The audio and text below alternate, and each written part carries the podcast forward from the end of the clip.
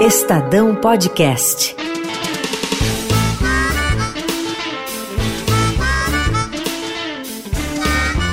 Olá, eu sou Ana Paula Niederauer. E eu sou Paloma Cotes. E você está ouvindo o podcast Se Liga no Vestibular.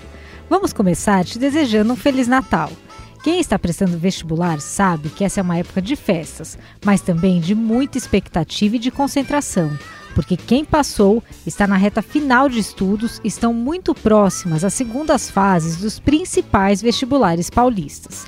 As segundas fases da Unicamp e da FUVEST acontecem daqui a pouco. A segunda fase da FUVEST acontece nos dias 5 e 6 de janeiro e a Unicamp está marcada para os dias 12 e 13 de janeiro. E como conciliar os estudos com essa época de festas de final de ano?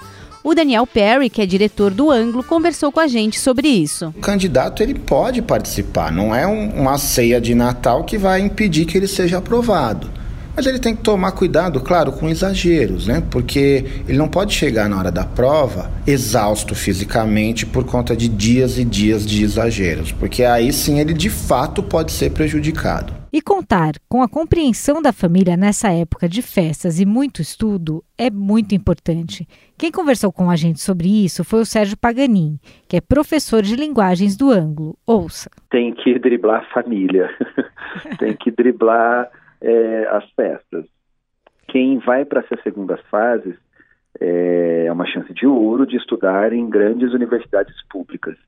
E as famílias costumam assim é, ajudar bastante, incentivar, mas elas têm uma rotina de vida que não é de vestibulando. E esse é um momento em que não é hora de parar de estudar, não é hora de entrar em festa. As festas a gente faz depois de as provas terminarem. Como as segundas fases são, na verdade, grandes conquistas depois de vencidas as, as provas de primeira fase, precisa colocar toda a energia possível nesse momento. Então, é, é saudável que, então, os candidatos a essas provas parem nas festas de dezembro, de, de Natal, na festa de Ano Novo, mas recupere o ritmo logo em seguida. Não pode entrar no ritmo familiar de férias. É um momento em que as pessoas costumam se retirar um pouco assim do convívio eh, familiar, do convívio social, para intensificar os estudos. Mas avisar, porque todos esses fatores vão só aumentando a tensão. A, cobrança externa, assim, ah, mas por que, que você não está na festa com a gente? Por que, que você só está estudando? É um momento bem importante de deixar claro que é um momento crucial de preparação que é, o candidato vai ficar muito tempo estudando, mesmo sendo festas, porque as festas são para quem não está concorrendo a uma vaga, né? Para quem está ali na segunda fase, é pressão total e acho que o diálogo com, com as pessoas com quem você mora seja talvez o principal aspecto para tentar diminuir o quanto for possível a tensão nesse momento. Essa fase, diferentemente da primeira, é composta por menos questões, mas elas são dissertativas. E aí é importante saber o que e quanto escrever. A gente ouviu especialistas para te ajudar e te dar um direcionamento. É bom fazer rascunho? O professor Daniel Berto, de Biologia do Etapa, diz que sim. Eles querem a interpretação, eles querem a organização de tudo. Então, uma dica que eu daria é não escrever já direto a resposta de uma vez só a caneta na, na folha de resposta, não. É fazer um rascunho, claro, não perdendo muito tempo para isso, né? Que não pode perder muito tempo, mas faria um esboço para depois colocar uma ideia pronta no papel, já a caneta. Eu acho que é uma um bom exercício aí para não rasurar, não, não acabar perdendo o ponto da questão. Mas é difícil o quanto escrever, né? Porque às vezes é. ou escreve muito, é. ou escreve pouco. É. Aí... Acho que o, o, o, aluno bem preparado, o aluno que passou por um curso né, bem estruturado, ele tem que já ter aquele espaço da folha de resposta e fazer um treino com aquilo. Pega uma prova anterior, refaça com aquele modelo, porque esse espaçamento não vai mudar. Se liga no vestibular. A professora de Geografia do Objetivo, Vera Lúcia da Costa, diz que o momento é de treinar como responder a essas questões de segunda fase, ficando atento aos comandos das perguntas. Agora você tem que aprender realmente como se responde uma questão, então fazer uma leitura cuidadosa, ver realmente que aquele texto é um texto de apoio, que não é para você comentar aquele texto, que tem alunos que leem e falam, ah, então vou comentar, então aquecimento global. Não, não é para Agora, você tem que ver a pergunta que eles estão fazendo em cima, por exemplo, daquele aquecimento global. Ou estão fazendo uma per qual pergunta, qual consequência uh, das queimadas, do desmatamento. Então, você tem que ver o que eles estão pedindo. Daí eles dizem, cite duas consequências. Ou uma causa principal. Então, você tem que pensar não é, não é tudo que eu sei que eu posso colocar ali, tá? Eu vou colocar ali especificamente o que eles estão pedindo, a causa principal. Ela também fala sobre conteúdos que podem aparecer nas provas. Há tempo de se perguntar esse derramamento do petróleo nas praias do Nordeste, agora do Sudeste também, né? Porque já chegou no Rio de Janeiro. Então há tempo. E há tempo de relacionar esse derramamento desse petróleo com as correntes marítimas, que os vestibulares adoram correntes marítimas. Então, um aluno, por exemplo, pode ter um mapa, se for o caso, identificando correntes que vêm da África, é chamada corrente sul equatorial. Quando ela chega no litoral do Nordeste, mais ou menos nas costas, entre Rio Grande do Norte e Paraíba, ela se bifurca. Uma parte vai em direção a, ao litoral norte do, do, Nordeste, que é Ceará, Maranhão, e vai indo em direção né, a corrente das Guianas, e a outra desce da Paraíba em direção ao, ao, ao Sudeste brasileiro, Nordeste Sudeste, é a corrente brasileira. Todas elas, sul equatorial, Guianas e brasileiras, são quentes, tá? Um detalhe importante que elas são quentes. E essas correntes que trouxeram essas manchas de petróleo para o nosso litoral. Quem foi, não importa, não é isso que o vestibular vai discutir, quem foi. Mas é um desastre ambiental muito sério. A redação também é um item fundamental da segunda fase. O professor Nelson Dutra, do Objetivo, fala sobre possíveis temas da FUVEST. A FUVEST trabalhou o ano retrasado, se a arte deve ter limite. Outro ano, trabalhou a maioridade mental. O ano passado, trabalhou de que maneira o passado pode influenciar o presente, fazendo referência até ao incêndio do Museu do Rio de Janeiro de História Nacional, fazendo referência a poemas do Drummond. No fundo, além de você ter que escrever bem, você tem que entender muito bem, você tem que ser um leitor. Hoje, não tem mais decoreba nessas provas. Você tem que ter uma competência linguística. Esse é um tema que eu não acho fácil para um jovem escrever até para qualquer pessoa. Você pega uma pessoa assim com experiência, faz aí, um jornalista, escreva aí a importância do passado para entender o presente. Puxa, quanta coisa você pode escrever se você tiver informação? Que filtros você vai pôr?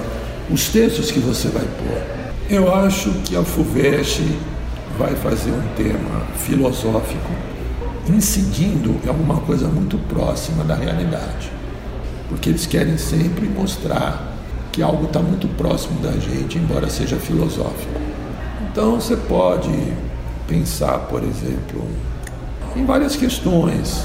É muito difícil você falar assim na mosca, mas você pode falar sobre essa questão política, ideológica no Brasil, de, de muita divergência, de muita é, polarização, mas colocar assim algum texto que remeta a uma discussão que onde não há um consenso, não se chega a uma direção, não se caminha para algum lugar, entende? E o professor Sérgio de Lima Paganin fala sobre a prova da Unicamp, que não costuma pedir um modelo tradicional de dissertação. Temas de redação da FUVEST, as propostas de redação da FUVEST e da Unicamp são bastante diferentes.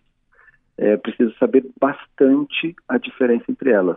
Fundamentalmente, a FUVEST tem uma prova de redação que pede um texto dissertativo argumentativo, aquele em que você defende um ponto de vista, uma tese a respeito do tema que a banca propôs. Mas a Unicamp tem um outro modelo de prova. É, é uma prova que não cai dissertação argumentativa. Então, o gênero textual lá não é o mesmo gênero da FUVEST. E muita gente acaba indo para a segunda fase da Unicamp sem muito conhecimento disso. Lá, na verdade, na Unicamp, a banca vai oferecer dois duas propostas de gêneros diferentes é, e o candidato escolhe uma para fazer. Então, pensando nos últimos gêneros que a banca explorou, assim, já caiu que o candidato escrevesse um relatório, um resumo, uma carta é, de leitor de revista, um editorial, é, um artigo de opinião, é preciso conhecer um pouco melhor esses gêneros e conhecer a prova de redação da Unicamp. Uma boa dica é, é dar uma olhada no site da Conveste, da Comissão Permanente de Vestibulares da Unicamp. Lá tem informações sobre a prova, sobre o que a banca espera com essa prova de gêneros, para começar a ter um pouco mais de contato com esse tipo de prova de redação, que é bem diferente da prova da FUVEST, da prova do Enem de redação, por exemplo. Lembrando que nós já fizemos podcasts específicos sobre as segundas fases, que você pode ouvir no Spotify, no seu tocador favorito ou no site do Estadão.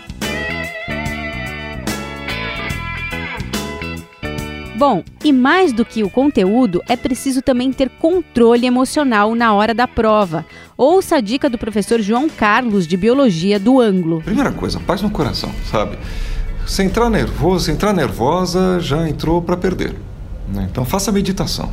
Aprenda a fazer meditação, porque eh, treina todo dia uns 15, 20 minutos e na prova já entra treinado a se controlar.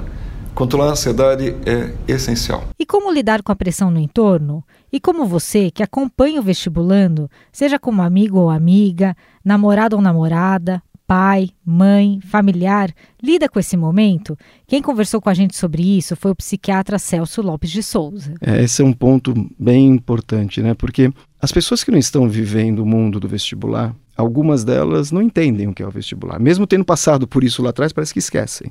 E aí recomendações do tipo, ou é, apoio, né, do tipo, eu tenho certeza que você vai passar. Isso joga um peso nas costas de quem está ali, brutal. Mas a gente não tem como mudar o que os pais vão falar, o que os amigos vão falar. O que, que a gente tem que fazer? É na hora que falarem isso, tem que ter um tradutor nosso aqui. O que eles estão dizendo é que eles entendem que eu vou dar o melhor de mim. Porque senão fica aquela história, eu vou decepcioná-los. Vou... Não, eles estão tentando apoiar. E é o jeito que eles estão apoiando. O que, que, o que, que o candidato tem que cobrar dele mesmo e os familiares dele? Cobrar atitude, não resultado. Atitude está dando carrinho até os 48 do segundo tempo, estudando o que pode e indo para cima. O senhor acha importante estudar até o, o fim, até a véspera da prova? O senhor acha que isso daí pode deixar a pessoa mais ansiosa? Eu acho importante se respeitar.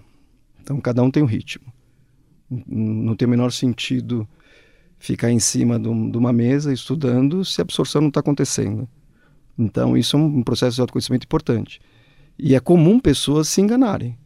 Então, ficam ali, ficam ali, e, e, na verdade o rendimento cai muito. E aí a gente escuta depois: ah, o outro não estudava nada, eu estudava muito mais, e ele passou, eu não passei, ela passou, eu não passei. E na verdade, se você vai olhar um pouco mais a fundo, você vai perceber que às vezes fica em cima de um, de uma mesa, do livro, mas assim, mais brigando, olhando a resposta. Ah, não consegui, olha a resposta, faço. É, para acabar, tirar da frente. Enquanto que às vezes aquele que o tempo que estava lá, estava lá, mas precisava dar umas pausas, o, o, estudo foi muito mais efetivo. E cada um tem que se conhecer. É, acho que esse é um desafio para a vida toda. E muita gente não chegou nessa reta final e acabou não passando da primeira fase. Claro que esse não é o resultado esperado pelo estudante, mas é importante entender o que aconteceu e já começar a pensar em como se preparar para a próxima. E é aí que faz parte. É, a, o teu, se para você ter paz, você vai ter que ter a certeza que você vai passar, você colocou tua paz no lugar errado. Isso está dentro do jogo. E várias pessoas que estão lá dentro hoje, exercendo a carreira que você está pleiteando, é, tropicaram também. Faz, faz parte. parte. da frustração, faz parte. Faz parte. Você vai levantar, tomar esse soco e a próxima tentativa você vai usar tudo aquilo que você aprendeu na primeira. Lembra que eu falei, vestibular concorrido, você presta não para passar, mas até passar. E como você já deve ter ouvido em outros episódios, a gente foi atrás de histórias de pessoas que já estão na universidade e que já passaram por essa fase de vestibular. Hoje vamos contar a história da Thaís Chikorsky NG. Ela tem 22 anos e está cursando medicina na USP. Ela tentou por cinco anos até passar na faculdade que realmente queria cursar. Eu já passei por isso, por isso. Eu escolhi estudar medicina depois que aconteceram algumas coisas com os meus avós e a gente passou por alguns momentos bem difíceis assim nos hospitais e eu via os médicos sendo um pouco negligentes com a gente, com a minha família. E eu percebi que eu queria ser melhor do que eles. Aí eu decidi que queria fazer medicina. No primeiro e no segundo ano, foi um pouco mais fácil, porque eu entrei com uma mentalidade de que tudo bem eu esperar bastante tempo para eu passar. Então, no primeiro e no segundo ano, foi tudo bem tranquilo, assim. Eu estava só esperando mesmo. No terceiro ano, eu fui muito bem nas provas, passei para a segunda fase da FUVEST, só que não consegui passar da segunda fase. E na época, a Santa Casa era junto, né, com a na FUVEST, e eu passei para Santa Casa. Só que como é paga, eu não quis ir, e aí eu pedi para os meus pais para fazer mais um ano de cursinho. E aí eu fui com, essa, com esse peso de já ter passado e precisar passar no quarto ano, porque eu prometi para os meus pais, eu faço mais um ano, eu prometo que eu passo. E aí o meu quarto ano foi o mais difícil, assim, meu psicológico ficou muito abalado.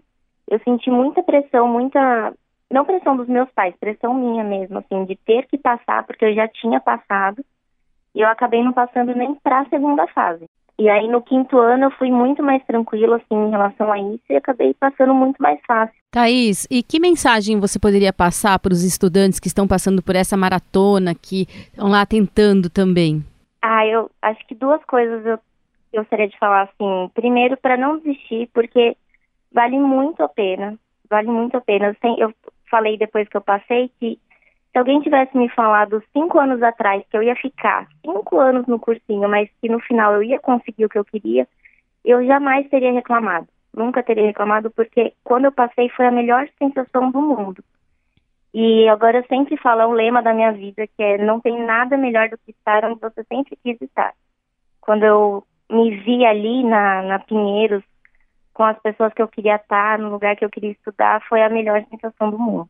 Então vale a pena, não desiste de jeito nenhum, porque vai valer a pena. A gente sabe que é muito conteúdo e que é um momento de muita ansiedade. Então, chegou aquela hora. Vamos ouvir uma música? A gente foi às ruas para saber o que os vestibulantes gostam de ouvir. Solta o som!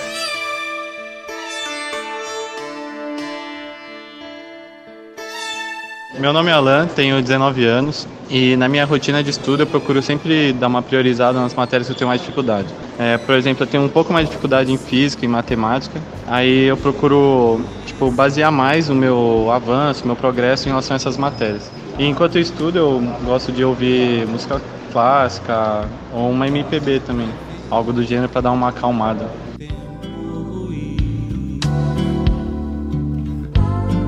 Cadê você? Que solidão esquecerá de mim.